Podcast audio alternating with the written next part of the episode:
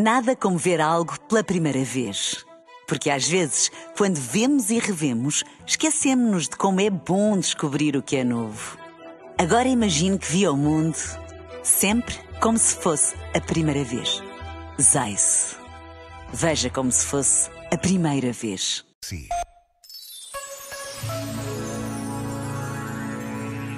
Por vezes desejávamos que os outros fossem feitos à nossa medida que compreendessem tudo o que queremos ou dizemos, que fizessem como pensamos ser a melhor maneira.